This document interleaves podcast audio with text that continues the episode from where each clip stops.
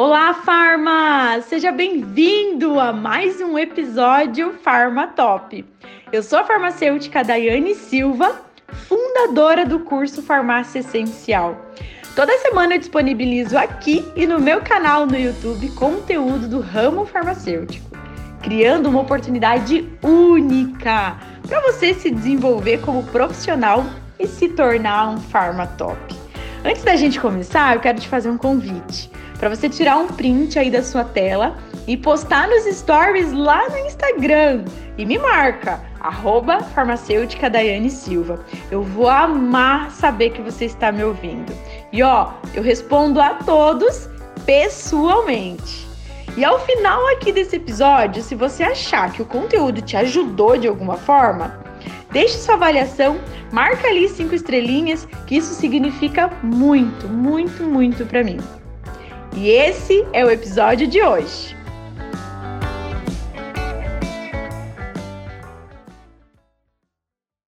Dai responde o vídeo dessa segunda-feira para você. E hoje nós vamos falar sobre diclofenaco de potássio, de sódico, qual a diferença entre eles? Como é que faz para tirar a autorização para você poder vender os medicamentos que fazem parte da lista C2, os retinóides? Bora lá, Farma? Bora para mais um vídeo de Dai Responde? Primeira pergunta de hoje. Dai, se meu paciente não é hipertenso, como eu saberei diferenciar para o tratamento? O diclofenaco de sódio ou o potássio? Qual é melhor? Em que situações se prescreve o mesmo?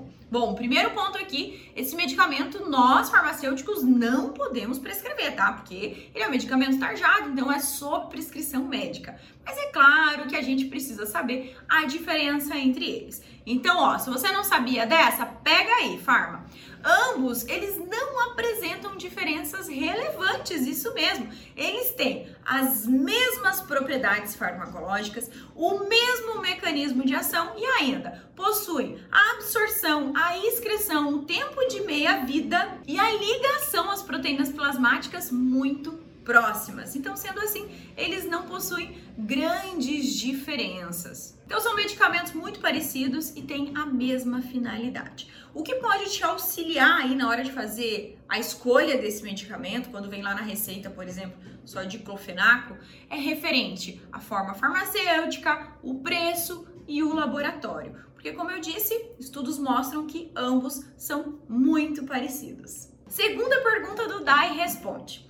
Tá, e como eu faço para solicitar autorização para vender os medicamentos retinoides? Isso aí, Farma, você já trabalha com medicamentos retinoides? Você sabia que precisa de uma autorização para vender esses medicamentos? Põe aqui para mim nos comentários. Ah, Dai, eu sabia disso, só que eu não faço ideia como faço para tirar essa autorização. B, eu nunca nem vi isso. Isso existe? Tem que pedir autorização? Ou C, você sabe como é que funciona, inclusive você já fez todo esse processo. Põe aí para eu saber em que nível que você está. Os medicamentos retinoides são aqueles que fazem parte da lista C2, como eu acabei de dizer para você, que fazem parte lá da portaria 344, né? Você conhece a portaria aí, né, Farma? Bom, e por que tanta burocracia, Dai? Além de eu ter toda aquela para vender os medicamentos psicotrópicos, eu ainda preciso dessa autorização separada? Sim, Farma. Isso porque eu acredito que seja porque esse medicamento tem várias reações adversas, por ter um uso muito grande na estética e com isso aí acaba diminuindo então o uso excessivo, né, o uso exagerado, vamos dizer assim, dessa substância.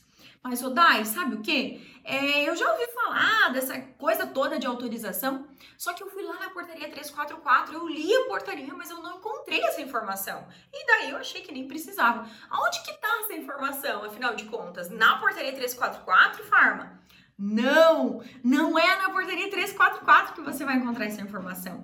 É lá na portaria 6 de 99. Essa portaria é a que complementa a portaria 344. Tudo que não está muito bem esclarecido lá na 344, vem a portaria 6 de 99 e nos auxilia aí esclarecendo um pouquinho mais sobre essa lei aí. Então, afinal de contas, quais são os documentos necessários? Isso tá lá na portaria 6 de 99 Artigo 124, tá, Farma? Para você precisar, se você precisar consultar. Então, vai precisar de petição em forma de ofício subscrita pelo responsável técnico. Precisa também do documento de identidade do farmacêutico ou diretor clínico de outro estabelecimento, se for outro estabelecimento, né? Cópia da licença de funcionamento quando se trata de um órgão público cópia do CNPJ, relação dos medicamentos com quantidades estimadas, justificativa do uso ou a venda quando for o caso.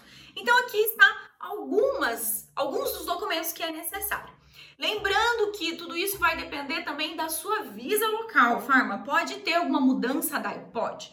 Pode ser que além de toda essa documentação, eles ainda te peçam outros documentos. Então é muito importante você entrar em contato com a sua vigilância local para verificar certinho o que é que precisa. Então, além desse documento, pode ser que tenha outros e ainda precisa de uma declaração. E essa declaração, a própria vigilância local que também fornece para o estabelecimento, certo? Terceira pergunta de hoje. Sou recém-formada.